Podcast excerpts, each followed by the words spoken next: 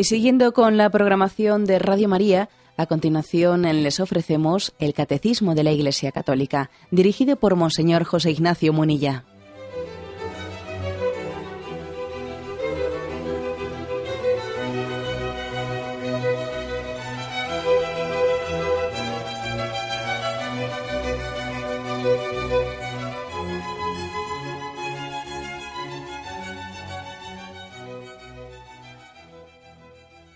Cordial saludo a todos los oyentes de Radio María. Un día más, con la gracia del Señor, proseguimos el comentario del Catecismo de nuestra Madre, la Iglesia. Estamos en el punto 2056. Es un apartado el que comenzamos hoy que explica el decálogo en la Sagrada Escritura. Hemos, eh, nos hemos introducido en el tema de los diez mandamientos, pero antes de explicar uno por uno, antes de comenzar a desgranarlos, se dedican unos cuantos puntos hacer una introducción eh, sobre cuál es el origen de, esos diez mandamientos y en concreto hoy explicamos eh, cómo aparece en la Sagrada Escritura. Eh. Dedicaremos algunos programas a explicar el decálogo, los diez mandamientos, cómo aparecen en la Sagrada Escritura. Dice así este punto 2056. La palabra decálogo significa literalmente diez palabras. Aquí vienen tres textos, que lo vamos a leer, luego continuamos el punto, ¿eh? lo vamos a ir un poco leyendo poco a poco. Decálogo, deca, logos, deca, diez logos palabra, diez palabras. ¿eh?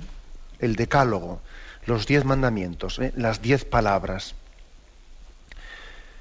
Es muy significativo esto, muy significativo el hecho de que, mm, de que se haya querido el Señor darle ese nombre de diez palabras. Y es que además aquí se nos dan tres textos en los que se subraya que es sugerente, ¿no? Eso de decir, te voy a dar diez palabras. ¿eh? Por ejemplo, Éxodo 34, 28. Moisés estuvo allí con Yahvé cuarenta días y cuarenta noches, sin comer pan ni beber agua, y escribió en las tablas las palabras de la alianza, las diez palabras. Deuteronomio 4, 13. Él os reveló su alianza, que os mandó poner en práctica las diez palabras que escribió en dos tablas de piedra. Deuteronomio 10.4. Él escribió en las tablas lo mismo que había escrito antes, las diez palabras que Yahvé había dicho en el monte, de en medio del fuego, el día de la asamblea, y Yahvé me las entregó. Está claro que aquí la palabra, eh, la palabra palabra, y valga la redundancia, el término palabra, es utilizado en un, sentido simbólico, porque claro, los mandamientos, la formulación de los mandamientos son más que diez palabras. Hombre, cada mandamiento tiene muchas palabras. Amarás al Señor tu Dios con todo tu corazón. Ahí hay muchas palabras, ¿no?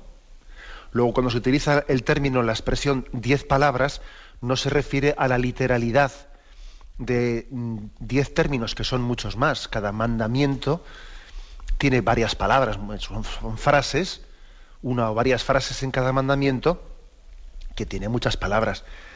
¿A qué se, a qué se refiere, por lo tanto, ¿no? con ese término de eh, Yahvé te dio diez palabras?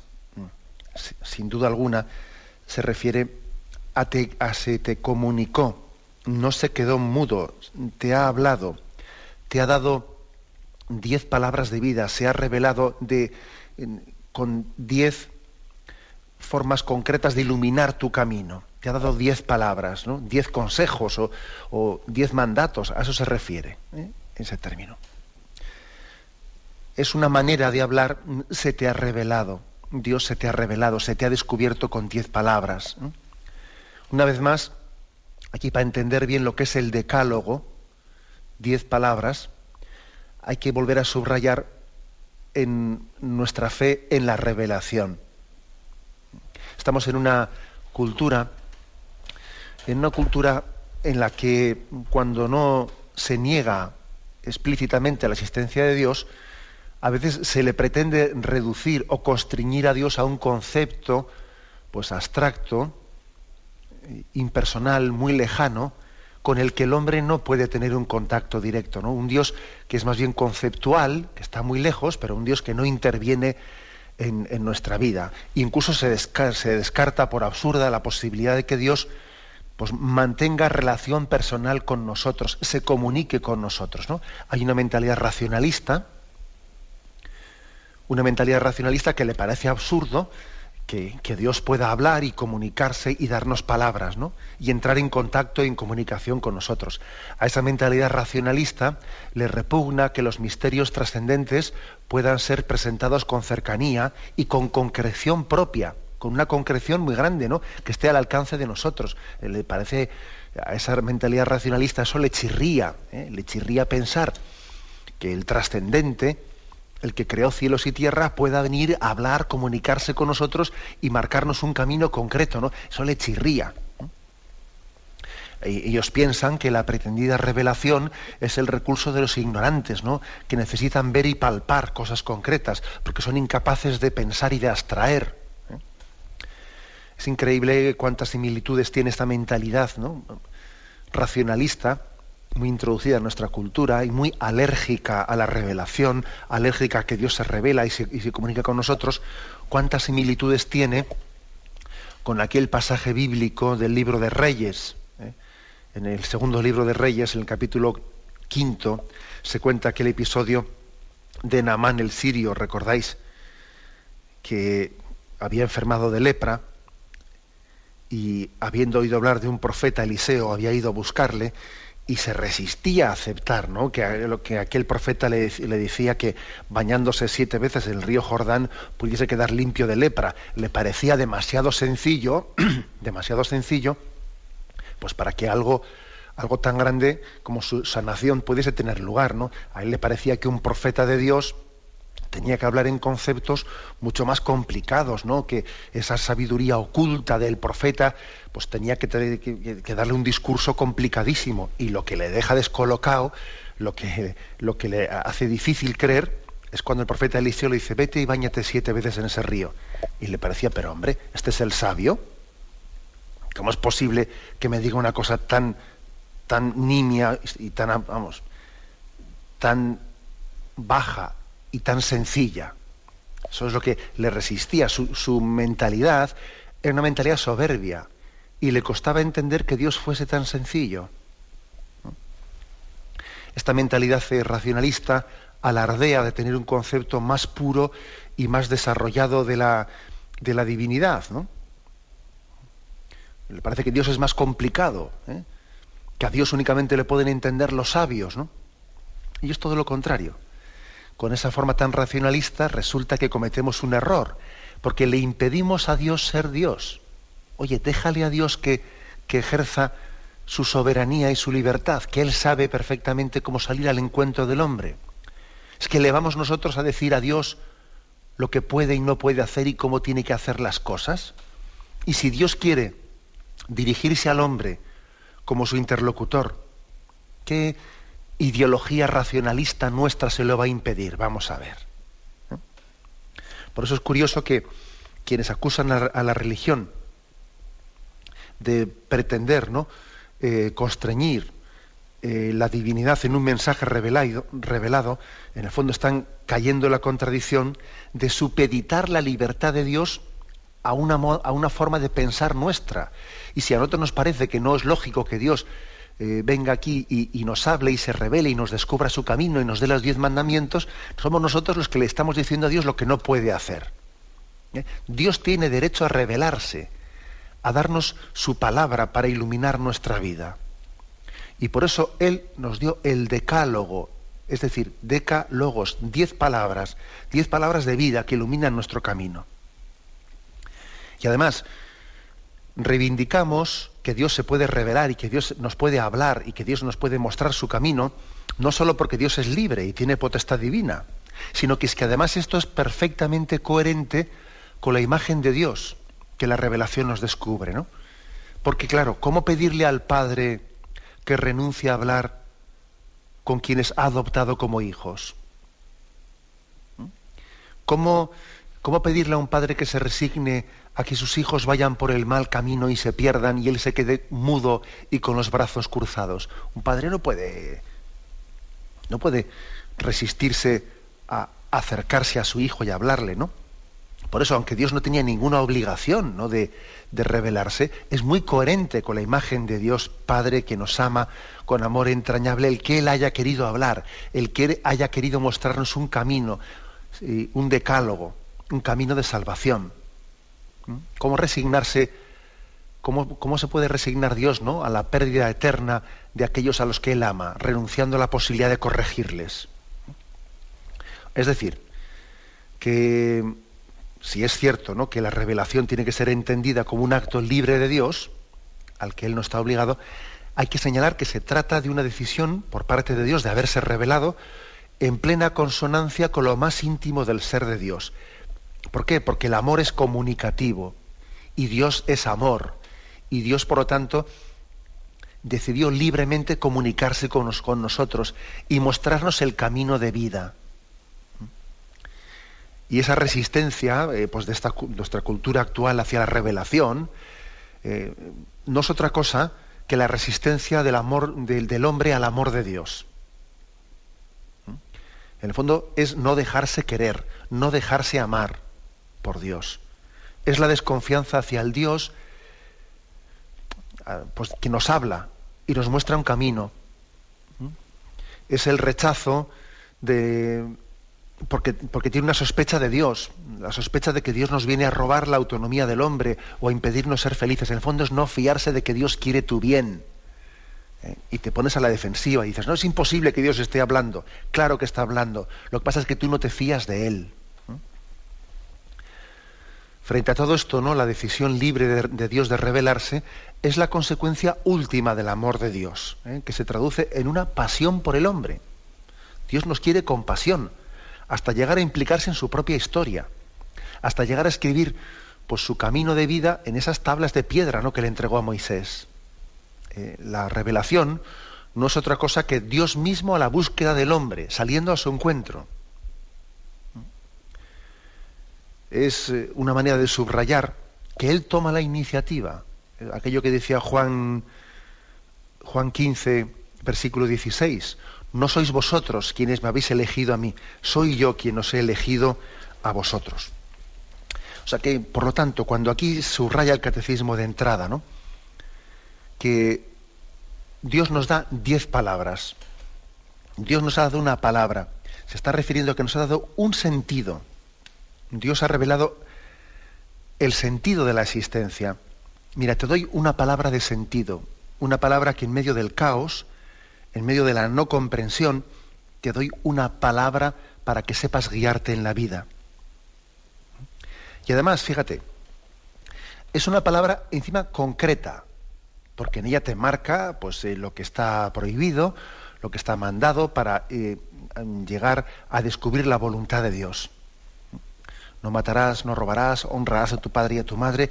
Es decir, no es una palabra abstracta, porque nosotros igual pues bueno, que, a ver, que hable Dios. Bien, pero que, que me proponga algún valor, ¿no? Luego ya lo concretaré yo. También esto es muy típico de nuestra cultura. Mira, si, me, si tengo que aceptar la revelación, venga, pues venga, voy a ser generoso, la voy a aceptar la revelación. Pero bueno, sin, sin que me la concreten demasiado, ¿no? O sea, que me digan más o menos, ¿no? Los valores fundamentales, ¿no? Y entonces yo ya, yo ya iré concretando conforme a mi, a mi entender y a mi sensibilidad, ya concretaré yo ese camino que Dios me revela. Pues no. ¿eh? O sea, Dios nos ama y nos, nos, revela, no únicamente nos descubre, no únicamente un sentido último, sino también un camino concreto. Un camino concreto, que también es una tentación del hombre, ¿no? Bueno, bien, estar abierto ¿no? a, un, cierto espiritualismo, típico de nuestro tiempo también, ¿eh?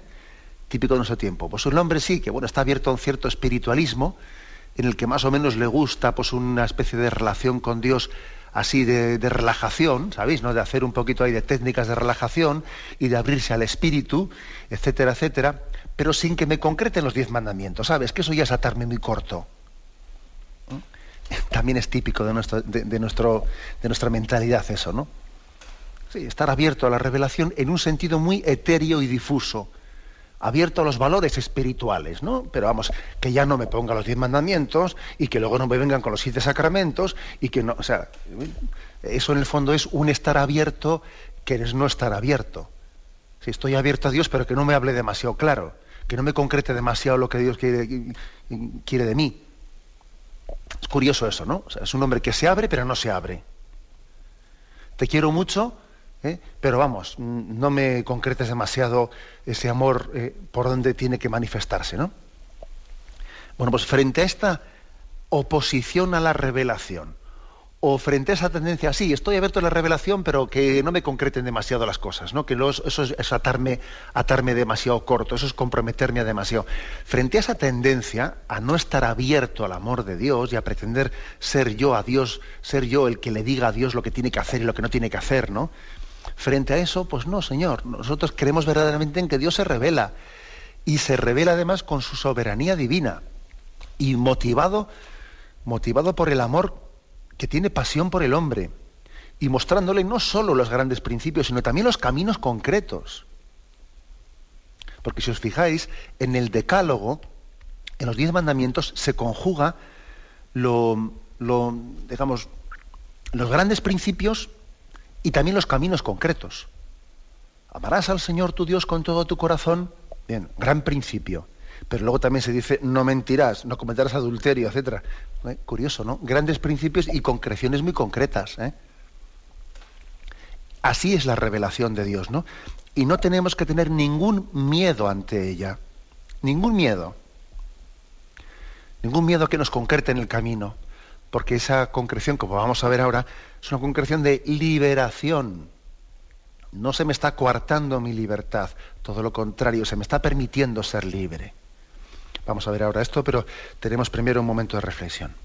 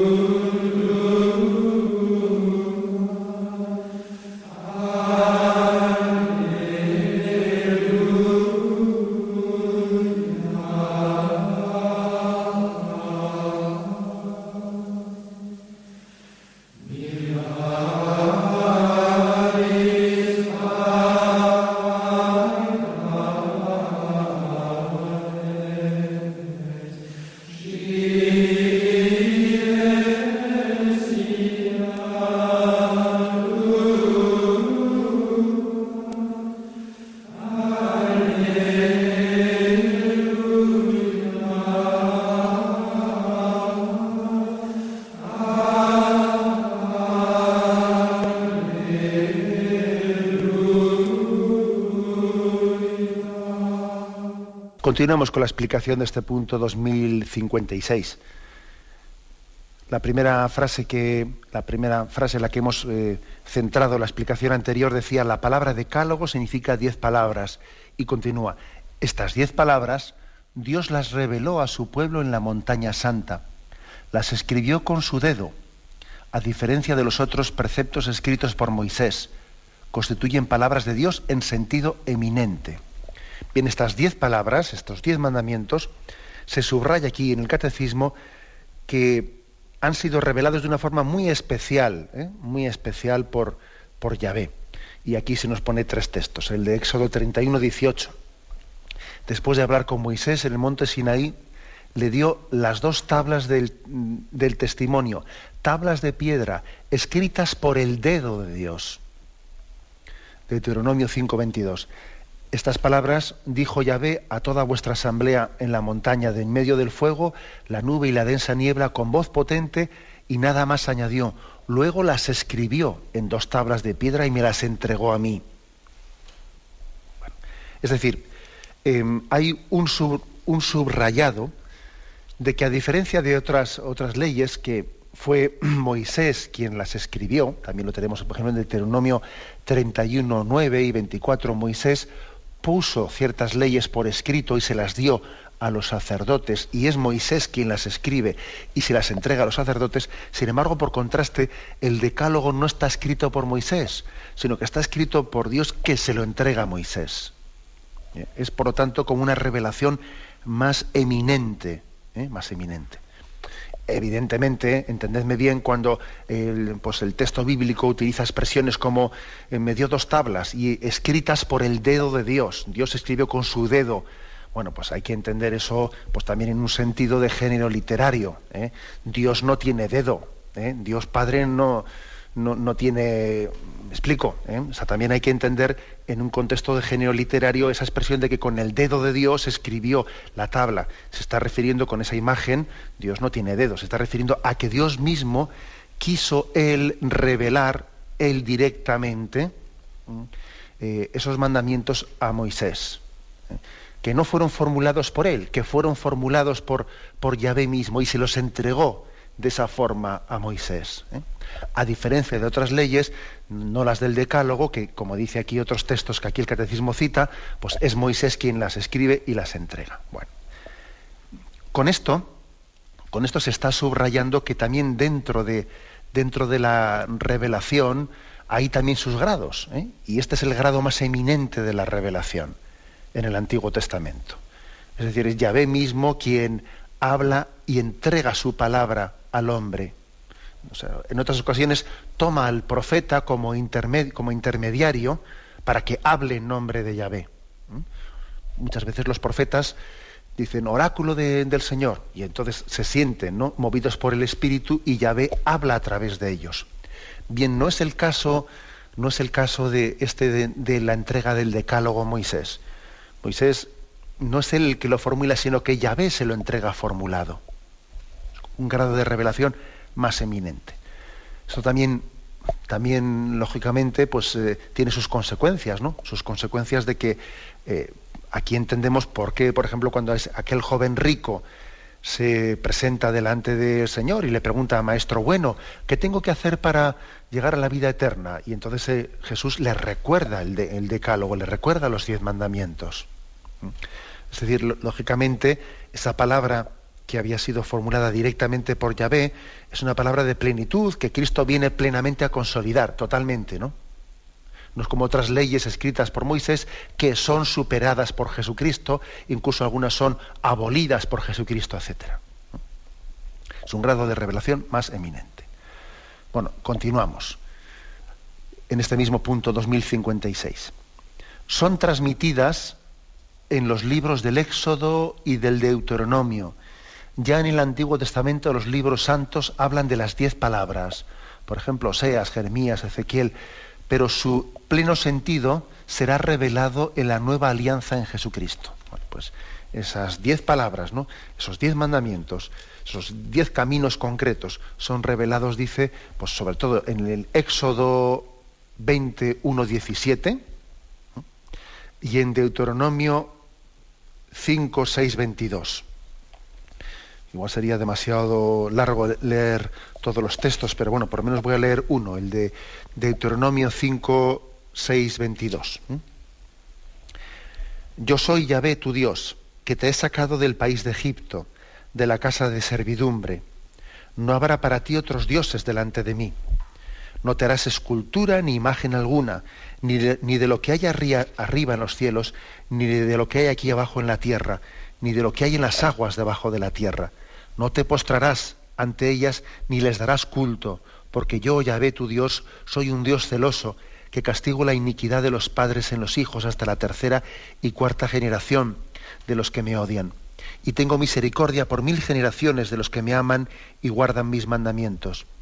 No tomarás en falso el nombre de Yahvé tu Dios, porque Yahvé no dejará sin castigo a quien toma su nombre en falso. Guardarás el día del sábado para santificarlo como te lo ha mandado Yahvé. Seis días trabajarás y harás todas tus tareas, pero el día séptimo es el día del descanso para Yahvé tu Dios. No harás ningún trabajo, ni tú, ni tu hijo, ni tu hija, ni tu siervo, ni tu sierva, ni tu buey, ni tu asno, ni ninguna de las bestias, ni el forastero que vive en tus ciudades, de modo que puedas descansar como tú, tu siervo y tu sierva. Recuerda que fuiste esclavo en el país de Egipto, y que Yahvé tu Dios te sacó de allí con mano fuerte y tenso brazo. Por eso Yahvé tu Dios te ha mandado guardar el día del sábado. Honra a tu padre y a tu madre, como te lo ha mandado Yahvé tu Dios, para que se prolonguen tus días y seas feliz en el suelo que Yahvé tu Dios te da. No matarás, no cometerás adulterio, no robarás, no darás falso testimonio contra tu prójimo, no desearás la mujer de tu prójimo, no codiciarás su casa, su campo, su siervo su sierva, su buey o su asno, nada que sea de tu prójimo. Estas palabras dijo Yahvé a toda la asamblea en la montaña, de en medio del fuego, la nube y la densa tiniebla con voz potente, y nada más añadió. Luego las escribió en dos tablas de piedra y me las entregó a mí. O sea que tenemos dos discursos de Moisés en los que él narra cómo Yahvé le entregó eh, los diez mandamientos en las tablas de piedra y él los predica. Y como veis, los predica, pues no, meramente, no con, esa fórmula escueta que nosotros hemos, hemos aprendido que es la que le entregó Yahvé, sino que además, bueno, pues también la adorna y, y él explicita y habla en, un, en el contexto de una homilía, ¿no? de un sermón. Eh, de un discurso. Tenemos por lo menos esos dos textos, el de Éxodo 21.7 y el de Deuteronomio 5, 22, que es el que yo he leído. Y además también tenemos otros textos, como los que aquí pues, propone el catecismo, en los que vemos que en la predicación de los profetas ellos eh, asumían, asumían el, decálogo, los diez mandamientos, y Mm, aunque no estuviesen formulados de una manera ordenada, estaban continuamente transmitiendo ese contenido. ¿eh? Por ejemplo, Jeremías 7.9. Pero he aquí que vosotros fiáis en palabras engañosas que de nada sirven para robar, matar, adulterar, jurar en falso, incensar a los vales, seguir otros dioses. Es decir, veis que están como repasando ¿eh? el decálogo, los mandamientos. O, por ejemplo, Ezequiel 18, 9. El que es justo y practica el derecho y la justicia, no come en los montes ni alza sus ojos a las basuras de la casa de Israel, no contamina a la mujer de su prójimo, ni se acerca a una mujer durante su impureza, no oprime a nadie, devuelve la prenda de una deuda, no comete rapiñas, da su pan al hambriento y, viste al desnudo, no presta con usura, ni cobra intereses, aparta su mano de la injusticia, dicta un juicio honrado entre hombre y hombre, se concede se conduce según mis preceptos y observa mis normas, obrando conforme a la verdad. Un hombre así es justo, vivirá. Es decir, vemos que los profetas en su predicación van incluyendo, van tomando como fuente, eh, como fuente eh, el decálogo y lo van predicando de una y otra manera. ¿no? O sea, es decir, fue, por lo tanto, el decálogo la palabra eminente de revelación en el contexto de la alianza que luego está impregnando pues toda la predicación de los profetas. Bien, aquí, aquí él concluye el punto 2056 diciendo, aunque los profetas, todos ellos, eh, pues predican el decálogo y hablan del decálogo, no olvidemos que la plenitud, el pleno sentido del decálogo, solamente lo podemos encontrar en Jesucristo. ¿eh? En ese Jesucristo que al joven rico le confirma, ¿no? le confirma el decálogo, se lo confirma, pero al mismo tiempo también liga el decálogo a los consejos evangélicos. ¿eh? Y nos recuerda que, únicamente eh, que la plenitud del decálogo tiene que ser vivida en ese contexto del sermón de la bienaventuranza, de las bienaventuranzas. Ahí Jesucristo es cuando Él da el pleno sentido al decálogo, a los diez mandamientos, al ligarlos a los consejos evangélicos, al ligarlo al sermón de las bienaventuranzas. Tenemos un momento de reflexión y continuaremos enseguida.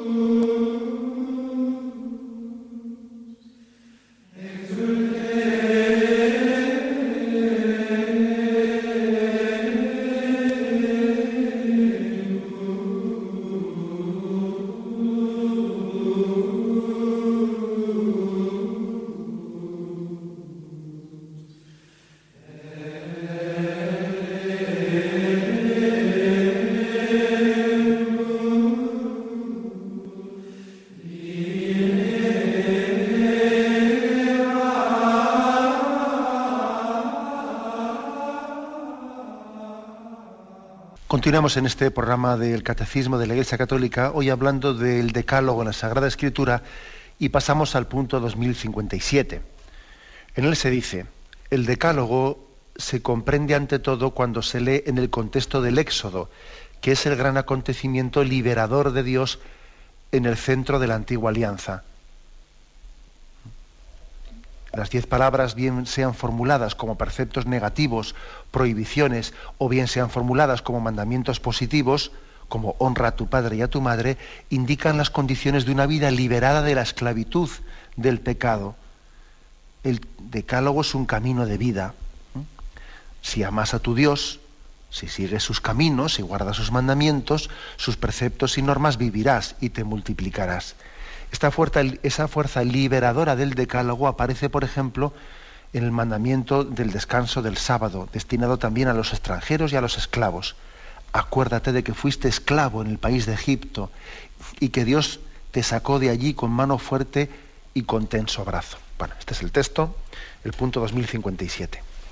Insiste en que el decálogo, los diez mandamientos, hay que comprenderlos en el contexto de la liberación de la esclavitud de Egipto, en contexto de lo que se llamó el éxodo, ¿eh? la liberación por parte de Yahvé del pueblo que, esclavo en Egipto, clamó a Dios y Yahvé escuchó el grito que pedía la liberación. ¿eh?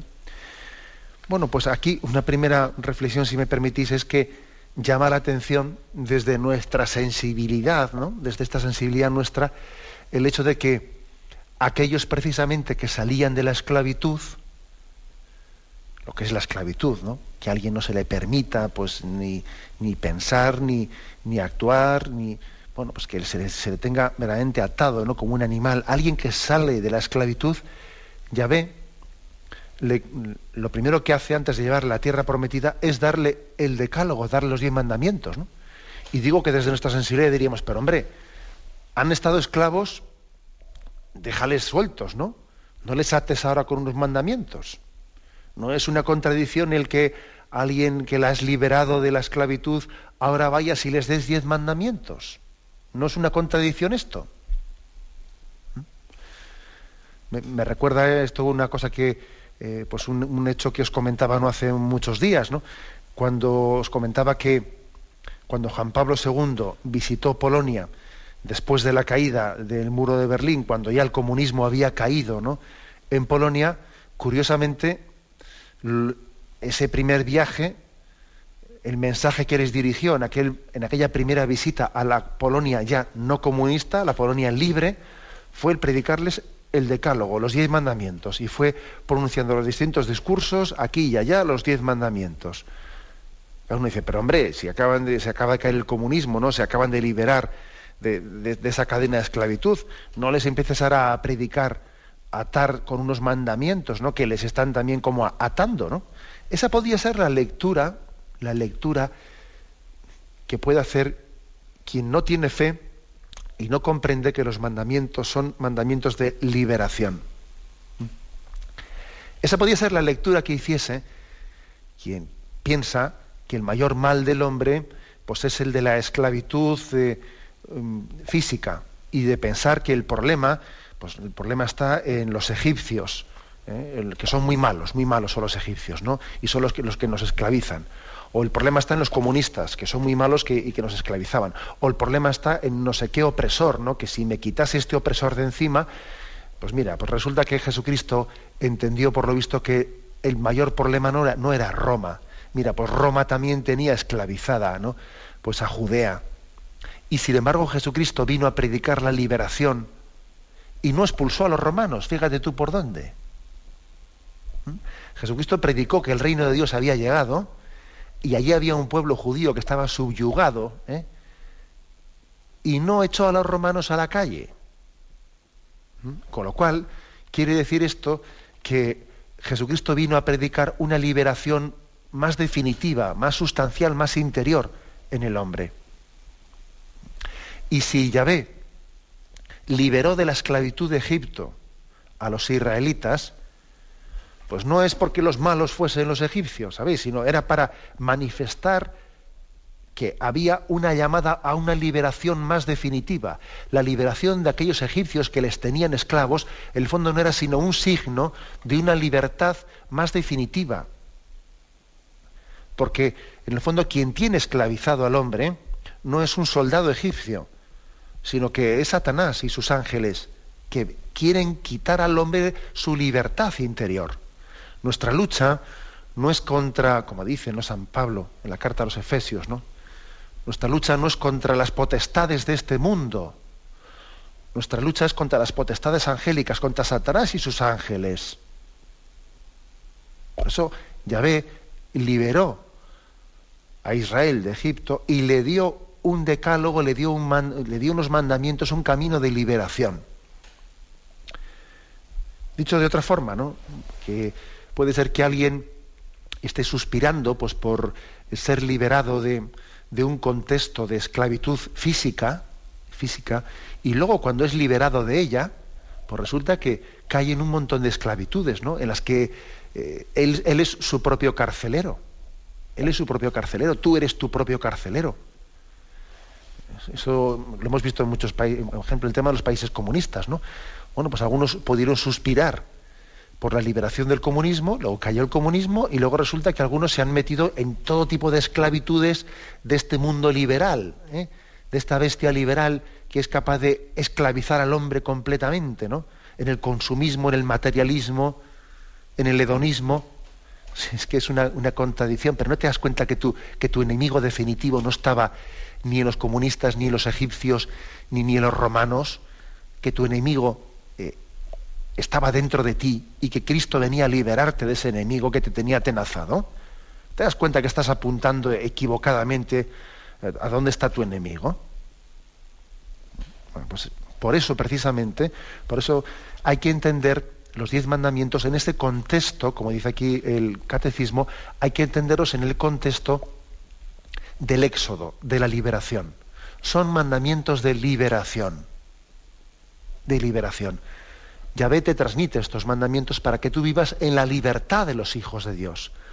Porque viviendo esos mandamientos, tú te estás sujetando a la voluntad de Dios de manera que eres liberado de los, de, los lazos de esclavitud que Satanás, el mundo y la carne están trazando en tu camino. Mundo, demonio y carne, ¿eh? como tradicionalmente pues eh, la teología espiritual católica ha denominado pues el influjo del pecado en nuestra vida. Mundo, demonio y carne son los tres enemigos de nuestra vida espiritual. Bueno, frente, frente a esa eh, frente a ese intento de esclavitud, el Señor nos promulga y nos transmite y nos comunica los diez mandamientos como un camino de liberación. Otro pequeño comentario. Aquí habla de cómo estas diez palabras pueden ser formuladas como preceptos negativos o bien como mandamientos positivos. Bueno, pues también creo que es importante decir una palabra sobre esto, porque estamos en una, cultura, pues muy, igual que he dicho antes, que es una cultura reacia a admitir la, la revelación de Dios, el que Dios hable, el que Dios nos formule un mandamiento concreto, todavía solemos ser más reacios si ese camino de Dios se nos da eh, formulado en negativo. Todavía tenemos más, ¿eh? ¿sabes? Todavía tenemos, yo diría, más alergia.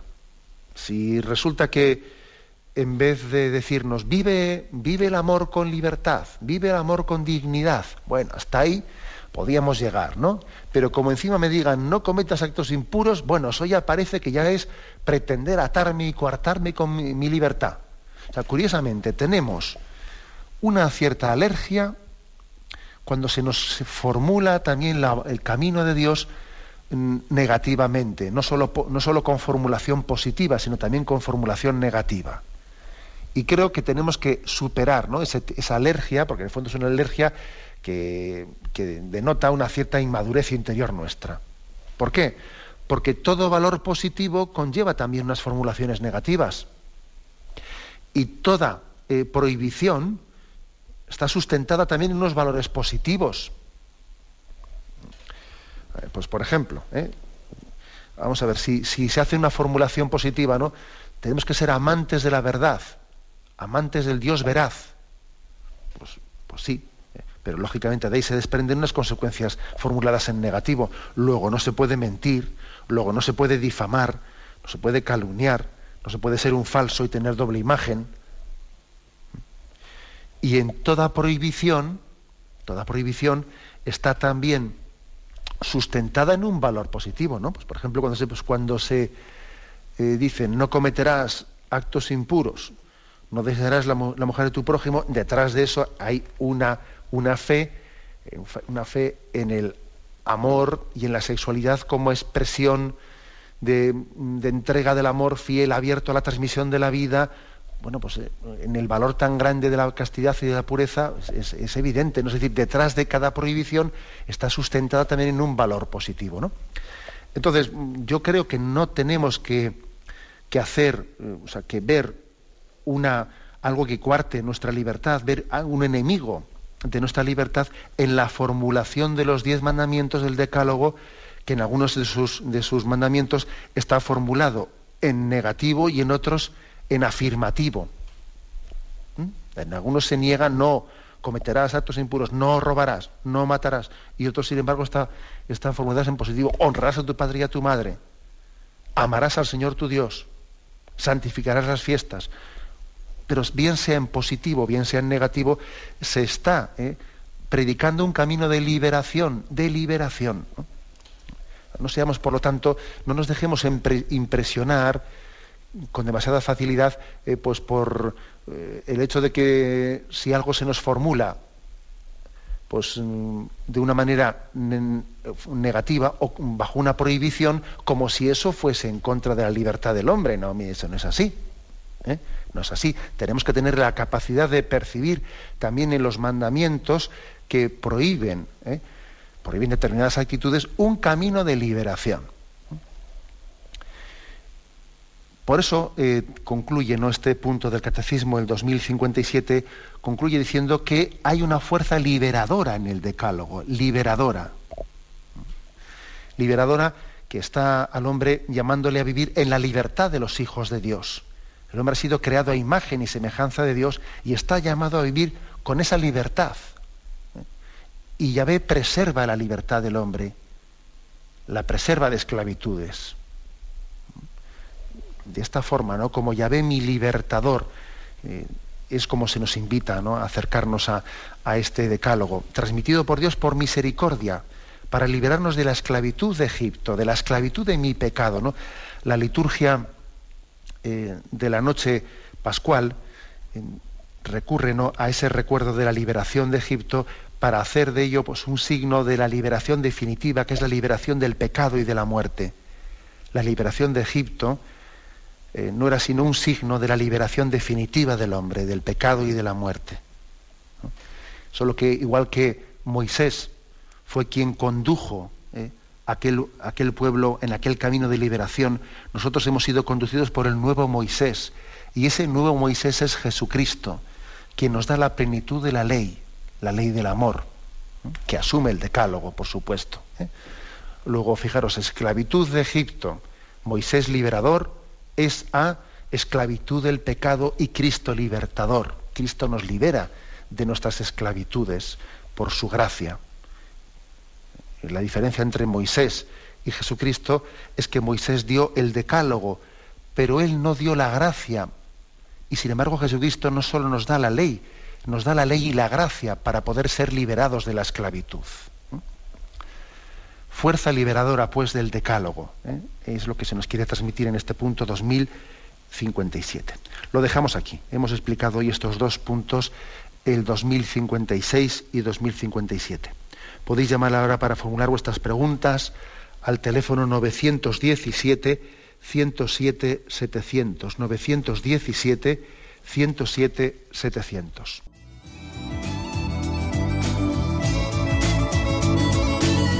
¿Le gustaría tener sus programas favoritos de Radio María en CD o DVD? Ahora es posible.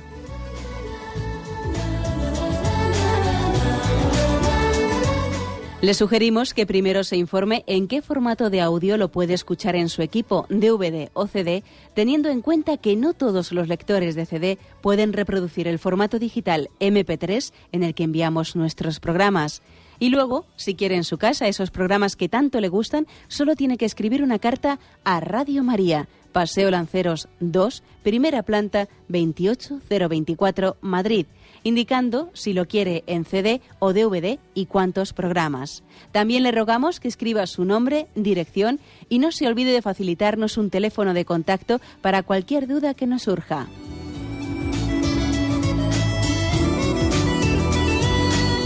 Radio María, más cerca de usted.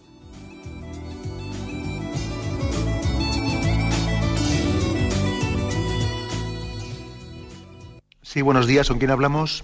Buenos días, ¿estás conmigo? Buenos días, sí, le escuchamos. Que mire, bueno, mire, no dudo de, del, del, carácter beneficioso de los mandamientos, por supuesto, liberador. Lo que veo que en el primer mandamiento que haces, pues no harás imágenes de, de, nada de lo que hay en la tierra y tal, pues veo que en la iglesia nuestra, pues a veces hay una, no sé, una distracción, ¿no? La gente se queda en las imágenes, ¿no? Y claro, como, como aquella cuando se dice allá en, el, en los primeros libros del Pentateuco, que no se no te corrige las imágenes, ¿no? Entonces la gente se queda a veces en las imágenes y, y sigue llevando una vida totalmente incoherente y creo que de, de hecho el, un punto de discusión con otros hermanos cristianos también que a veces me dan ejemplo, ¿eh? me dan ejemplo de, de, de, vida y en fin, por ahí va un poco el tema, decir una palabrilla. De acuerdo. Bueno, pues yo creo que en este tema que plantea el oyente, eh, puede haber, eh, de hecho ha habido, ¿no? Ha habido en la historia de la Iglesia, pues dos peligros de orden, de, pues de orden contrario, de orden contrario. Por una parte puede estar el que se, se haga una veneración, una adoración, ¿no? a las imágenes mismas, lo cual evidentemente pues es, es contrario, es, es, contrario al espíritu de pues, bíblico, que nos dice que no podemos adorar más que a Yahvé mismo, no a las imágenes. ¿eh? Que hacemos de Dios. Si, por ejemplo, nosotros tenemos bien claro que las imágenes que hacemos de Jesucristo o del Espíritu Santo, las imágenes de la Santísima Trinidad, eh, no, son sino un signo de la presencia divina y por lo tanto como signos deben de ser veneradas, no como otra cosa. ¿Mm? Bien, por lo tanto, no hay que caer en supersticiones y no hay que tratar a los signos pues como si fuesen otra cosa. ¿Mm? Nosotros pretendemos también distinguir las cosas, ¿no? Por ejemplo, no hacemos una genuflexión, sino delante del sagrario, que es donde está la presencia real de Cristo. No hacemos una genuflexión delante de una imagen. Eh, bueno, porque queremos también distinguir lo que es un signo y lo que es una presencia real. Pero también existen errores por el lado contrario. De hecho, en la historia de la Iglesia han existido los errores de los iconoclastas, ¿eh? que en nombre de ese purismo, eh, de ese purismo, de que no se puede hacer imágenes de, de llave, han quemado e incluso han, llegaron a, a, prohibir y a quemar al pueblo de Dios el poder tener ningún tipo de representación, imagen religiosa. ¿no? Y también la Iglesia ha condenado ¿eh? el extremo contrario de los iconoclastas. ¿eh? ¿Por qué? Porque también la Iglesia es madre, es pedagoga y sabe que el hombre de carne y hueso también necesita signos. Necesita signos, ¿no? Igual que nosotros, pues no confundimos pues el hecho de que yo tenga en mi cartera no pues una, una foto de mi, mi, padre de mi madre o de mi novia o de mi esposa lo que fuere no y yo no confundo a mi novia o a mi esposa o a mi padre o a mi hijo o a mi hija recién nacida no la confundo con la foto que tengo en mi cartera. Hombre que eso sería un poco idolatrar no yo no puedo confundir a la persona con una foto. Pero también es legítimo que yo tenga esa foto de mi hija o de mi esposa en la cartera. Es legítimo porque estoy, yo soy de carne y hueso y necesito también signos que me recuerden su presencia. ¿eh? Creo que este, do, este doble matiz hay que hacerlo. Adelante, vamos a pasar a un siguiente oyente. Buenos días. Monseñor, sí. yo es que antes me he confundido y creía que era yo. Mire, es que yo lo que, lo que le quería preguntar es algo que no es de, de lo que está usted hoy enseñándonos. Es de, del otro día del Evangelio, cuando dice Jesús, porque yo voy al Padre, el Padre es más que yo. ¿eh? Y a mí eso pues me, me turba un poco. Yo lo comprendo, yo soy ya muy mayor y, y, y, he tenido mucha instrucción religiosa, gracias a Dios, pero en esto siempre, siempre, ¿cómo puede ser mayor que, que Jesucristo si son el mismo Dios? De acuerdo. Yo creo que la Sagrada Escritura hay que leerla en su conjunto, porque al mismo tiempo que dice también el Padre es más que yo, también dice quien me ha visto a mí ha visto al Padre o el Padre y yo somos una sola cosa. Eh, vamos a ver, ¿en qué sentido dice Jesucristo el Padre es más que yo? En el sentido de que, de que el Padre es la fuente y, el Hijo es el engendrado. El, el, Padre engendra al Hijo y el Hijo es engendrado por el Padre.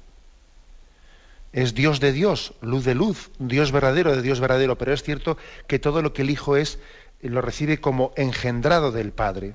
El Padre es la fuente y el Hijo es el reflejo de lo, que es el Padre.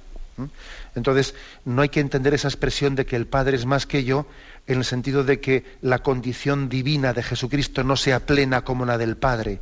No, sería una interpretación incorrecta. Pero es cierto que el Padre es el que engendra al Hijo y Él es la fuente y en ese sentido, e, en ese sentido se dice que el Padre es más que el Hijo, en el sentido de que Él es la fuente y el Hijo lo ha recibido todo del Padre. ¿eh? No en el sentido de que sea menos Dios, sino que todo lo que Él es está recibido del Padre. No es el Padre que lo recibe del Hijo, sino el Hijo del Padre. ¿De acuerdo? ¿Eh? Es un poco meterse en un tema trinitario, pero vamos, lo digo un poco para tranquilidad del oyente y además también para tener en cuenta de que, mm, de que hay que leer ese texto pues, en consonancia con los otros, tal y como le he dicho yo. Adelante, vamos a pasar a un siguiente oyente. Buenos días, ¿con quién hablamos? Buenos días, soy María Dolores de Córdoba. Adelante. Buenos días, monseñor. Esto, tengo una duda, a ver si usted me la podía aclarar. Si Jesús nos dijo, no juzguéis y no seréis juzgados, ¿cómo podemos reprender a los demás sin juzgarles? Bien, de acuerdo. Vamos a ver. Mm, yo creo que la diferencia entre esas dos cosas está en lo siguiente. Claro, por una parte, no juzguéis y no seréis juzgados. Y luego a nosotros se nos pide que hagamos corrección fraterna y que tenemos que corregirnos unos también los pecados de los otros. Entonces, ¿cómo se entiende esto? Bien, porque yo cuando hago corrección fraterna, yo esa corrección eh, no estoy entrando a juzgar la culpabilidad de una persona, sino que me estoy limitando a juzgar de que hay actos externos que esa persona ha hecho mal. Entonces yo no estoy entrando en qué culpabilidad tiene esa persona en haber actuado mal. Eso se lo dejo en manos de Dios. Yo me limito a decirle, mira, esto que has hecho no es correcto por esto y por lo otro y por tal, tal, tal, tal. Ahora, si esa persona es más culpable o menos culpable de eso que ha hecho, si resulta que recibió una, mm, bueno, pues una deficiente educación por parte de sus padres que hace que él no sea tan culpable de eso, porque en el fondo tuvo una carencia de partida, o sin embargo sí, o sí que tiene esa culpabilidad, porque él tuvo unos padres que le educaron bien y es él el que no ha recibido la educación, yo en eso ya no entro, porque eso ya es juzgar qué grado de culpabilidad tiene. Yo lo que le estoy es corrigiendo en ese acto externo que ha hecho, pues que resulta, pues que ha dicho una mentira, y esa mentira que has dicho, mira, no, no debes de obrar así, hay que ir siempre por el buen camino, eh, pues eh, Dios bendice a los que obran, obran en rectitud, tú no estés mintiendo, etcétera, etcétera, etcétera. Tú estás corrigiéndole el acto externo que ha hecho mal, sin entrar a juzgar el grado de culpabilidad en eso que ha hecho mal. ¿eh? Creo que esta distinción es, es importante, es importante y esto nos, nos permite, pues como decía el oyente, pues cumplir esa palabra de Jesús, no juzguéis y no seréis juzgados, y al mismo tiempo corregirás a tu hermano y tienes que corregirle. Bien, me despido con la bendición de Dios Todopoderoso. Padre, Hijo y Espíritu Santo, descienda sobre vosotros. Alabado sea Jesucristo.